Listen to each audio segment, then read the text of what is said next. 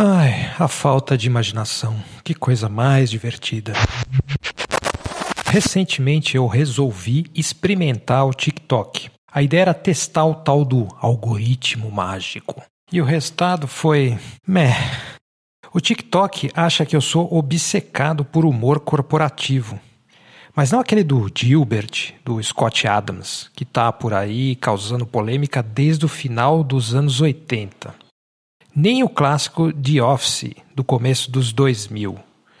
O humor corporativo de TikTok é, obviamente, bem mais amador, mas também parece mais diversificado.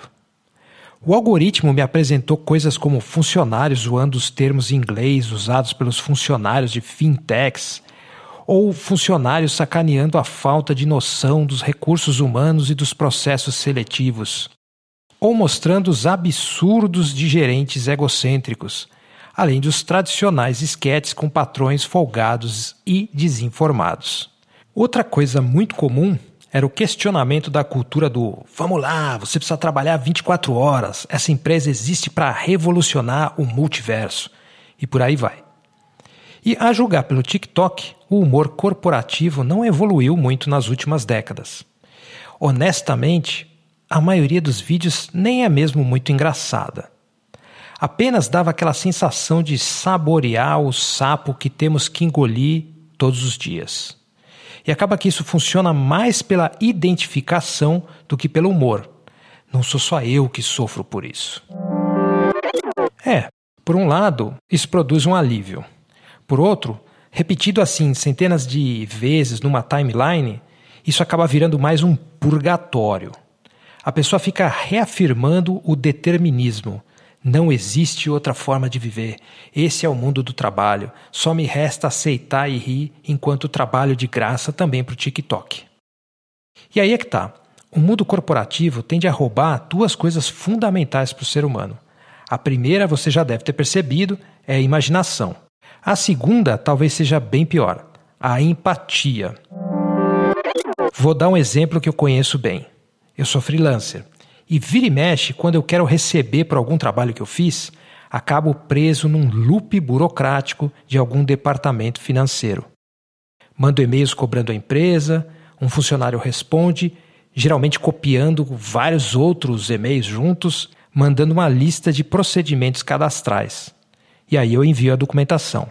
Passa um mês, passam quase dois, e o departamento financeiro começa a me desumanizar. Quer dizer, mandar e-mails coletivos, claro, dizendo que faltou uma vírgula no documento X ou um ponto no documento Y. E eu conserto. E seguem-se mais uma ou duas semanas no vácuo. Eu chamo isso de constipação financeira. Tipo, ah, não sai, tá difícil, sabe? E o que isso tem a ver com a empatia? É que muitas vezes a equipe do financeiro se esquece de que do outro lado do e-mail existe uma pessoa com uma família que precisa pagar as contas. Depois, no happy hour, pode ser que eles mesmos tenham a coragem de criticar a burocracia do Estado e a suposta falta de empatia dos funcionários públicos. A desumanização, o enfraquecimento da empatia, é uma espécie de força que tende a crescer em qualquer tipo de trabalho. Você se torna uma função, se esconde atrás da burocracia e dos jargões daquela profissão. E aí, claro, surgem as piadas como essas que circulam no TikTok, como por exemplo chegar no último segundo na reunião do Zoom só para não ter que falar com ninguém. Essas coisas são um sinal de alerta, mostram um problema que precisa ser combatido a partir de várias frentes. A frente política, claro, a organizacional, mas também do ponto de vista individual, da atitude. Se eu me pego desumanizando os outros, eu também sou parte do problema. E não tem humor que vai apagar isso. E esse foi o episódio de hoje do Mono Estéreo. Se você quiser colaborar com esse trabalho, pode depositar qualquer quantia pela chave pix@eduf.me.